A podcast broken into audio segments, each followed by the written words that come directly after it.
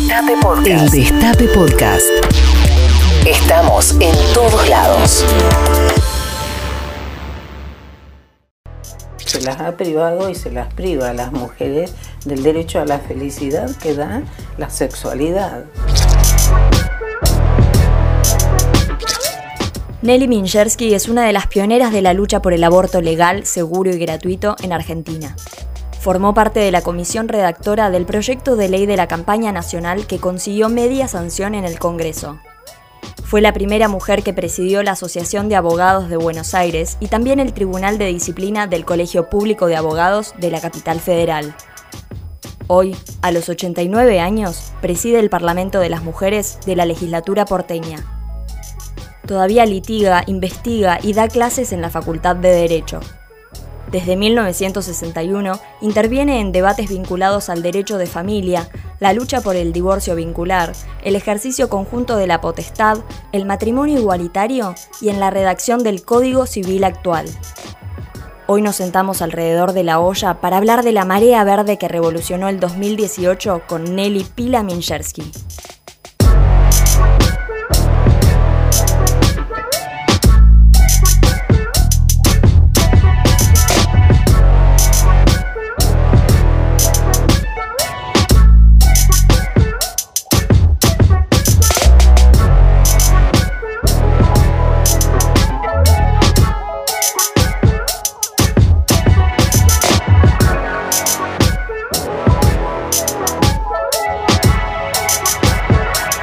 Capítulo 4, parte 1. La lucha por el aborto legal en Argentina. Nelly, fuiste autora del proyecto de interrupción voluntaria del embarazo que llegó al Congreso, expusiste en el Congreso en dos oportunidades. ¿Cómo te imaginabas este momento? ¿Te imaginabas este 2018 eh, eh, discutiendo el aborto? Yo te quiero aclarar, yo empiezo a colaborar directamente con la campaña en el 2012 que se reformula en cierto modo el proyecto que tenía varios años, que en la primera yo no intervine. Sí.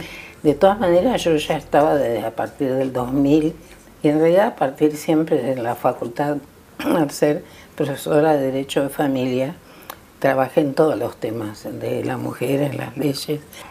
Y en este proyecto, cuando me incorporo a una comisión de muchas colegas y no colegas, algunas de otras disciplinas, un poco el concepto era hacer un proyecto que tenía dos limitaciones. Una era seguir en parte el modelo del proyecto histórico, como una cosa, digamos, de respeto, por un lado, y por otro lado, se había hecho algo muy interesante, se había recabado opinión en forma territorial, digamos, al interior, en distintas regiones, los grupos de la campaña, suponete, de Santa Fe, de Paraná, de, en todo el país. De Córdoba, de todo el país o de casi todo el país, se unieron, trabajaron cuáles eran, digamos, los conceptos que tenían que ir dentro del proyecto.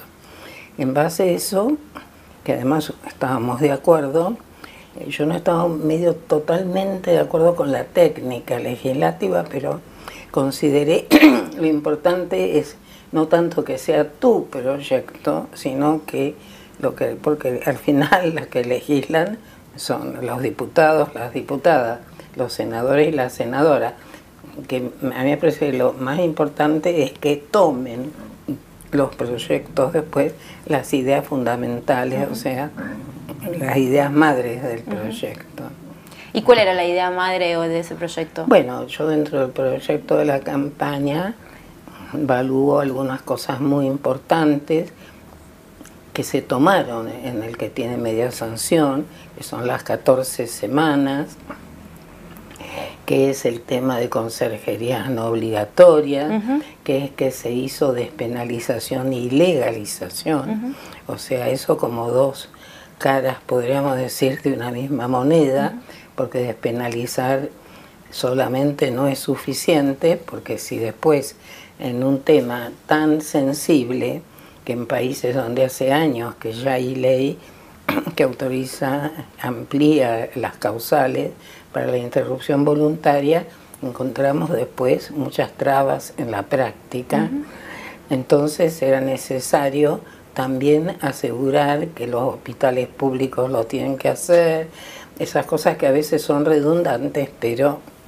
mejor es ser redundante, este, que las obras sociales también, que las prepagas, o sea, asegurar el derecho de todas las mujeres o personas gestantes a que no se les negaran. Porque nosotros venimos con una experiencia jurídica muy dura en relación a esto. Vos sabés que desde 1921, que es el Código Penal que hasta hoy con algunas modificaciones nos rige, en la Argentina era legal desde 1921 para una mujer que todavía era incapaz para muchas cosas, sin embargo, era legal hacerse un aborto si estaba en peligro su salud, su vida o si había sido violada. Esta norma, estas exenciones que cuando el Código Penal dice textualmente no es punible, quiere decir que si algo no tiene pena es porque es ley, es legal. Tanto es así que la Constitución nos dice que todo lo que no está prohibido está permitido. ¿no?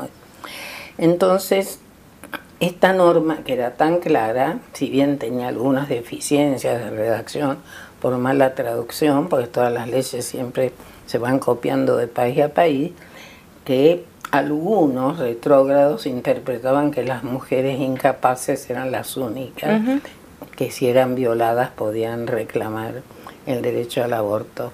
Durante décadas, ¿qué pasaba? Si una mujer iba al hospital, estaba en peligro su salud y o había sido violada, los médicos no le hacían el aborto, le decían vaya y pide autorización judicial. Iba a la autorización judicial y el juez le decía, pero si es legal, yo no le... O sea, una cosa muy siniestra. Claro. Sí, una trampa para las mujeres. Entonces eso nos pasó en la Argentina y en los países de América Latina, investigaciones de la Organización Mundial de la Salud, nos cuentan todos los obstáculos para estas legales que existían ya en, desde 1921, opciones para la mujer, no eran obligatorias. Si yo considero que es más valiosa la vida del que van a hacer que la mía, nadie me obliga a hacerme el aborto, pero es un derecho que tenemos las mujeres. Entonces, por eso también se luchó tanto por penalización y legalización. Despenalización y legalización. Claro, porque si despenalizan, pero después vas a ir al hospital, vamos a estar igual que desde 1921. En la provincia de Salta, el 33% de la mortalidad materna corresponde a la franja etaria de entre 14 y 19 años. Y todos los días, una niña de entre 10 y 14 años pare un bebé, sin ninguna duda producto de una violación, que es el delito número uno, según el Ministerio de Seguridad. Y el 78% del alumnado de las escuelas secundarias ha respondido que nunca tuvo educación sexual integral. Con todo esto, los legisladores salteños, ninguno de ellos representó al movimiento feminista en el debate por la interrupción voluntaria del embarazo. Todos votaron en contra. Más el movimiento feminista cada martes se reunía y todavía se reúne en la plaza de la legislatura de la ciudad de Salta, en Tartagal, en Orán, con sus pañuelos para hacer los pañuelazos, para exigir la interrupción voluntaria del embarazo. Logramos y forzamos al gobernador Urtubey a que derogue el decreto 1170 y así pudimos tener acceso recién en el año 2018 al aborto en los casos en que es legal sin obstaculizaciones, como nos había sucedido durante todos estos años. Y tenemos una alegría grande en este 2018. Hemos logrado la cátedra de aborto libre en la Universidad Nacional de Salta. ¿Y vos cómo viviste toda la instancia de discusión en el Congreso, participando, porque expusiste en Cámara de Diputados y Diputadas y en el Senado también? Mira, para mí fue una sorpresa, un impacto muy grande. Yo creo nosotros venimos de sostener, yo tengo escritos los argumentos que se dieron en el Senado. Del otro día vi que lo, que lo publiqué seguramente después de uno o dos años, en el 2009 ya tengo publicado varios artículos con todos los mismos argumentos que los hemos venido repitiendo. El problema fue una, una, cosa histórica, creo yo. Primero que todo, que reveló que nuestro discurso, el de prácticamente todas, que encaramos el derecho al aborto como no algo caprichoso ni que nos compete a las mujeres nada más, sino como uno de los derechos humanos básicos. Bien. Y como algo que tiene que ver como con los derechos sexuales y reproductivos, digamos el derecho paradigmático. Por eso inclusive el lema de la campaña, cuando nos habla de educación, nos habla de prevención, y cuando dice aborto legal para no morir, te está hablando, y por eso esta temática está íntimamente ligada con la educación sexual. Nosotros tenemos que sacar lo sexual de lo prohibido, de lo negro, de lo negativo. Por eso es tan importante también que no, está en el, que no esté en el Código Penal. Porque un derecho que es tan íntimo, tan privado, de cómo vas a hacer tu vida, cuántos hijos querés tener, es un, no sé cómo decir, yo lo vivo como alguien que invade, pero como si van a tu casa y no solamente es tu casa, sino son tus objetos, es tu cuerpo, es como querés vivir. Yo puedo querer tener 10 hijos, está perfecto. Quiero tener dos, puedo tener tres, puedo tener fuerzas para sostener una economía familiar para dos hijos, pero no para cuatro o para tres. Quiero tengo mi proyecto de vida. Si lo pensás un momento, es una de las cosas más atroces que se hace con las mujeres. ¿Y si te cuento que tu vieja abortó? No porque fuera pobre. No la violaron. Discúlpame por la falta de morbo en el relato, pero lo hizo porque quiso.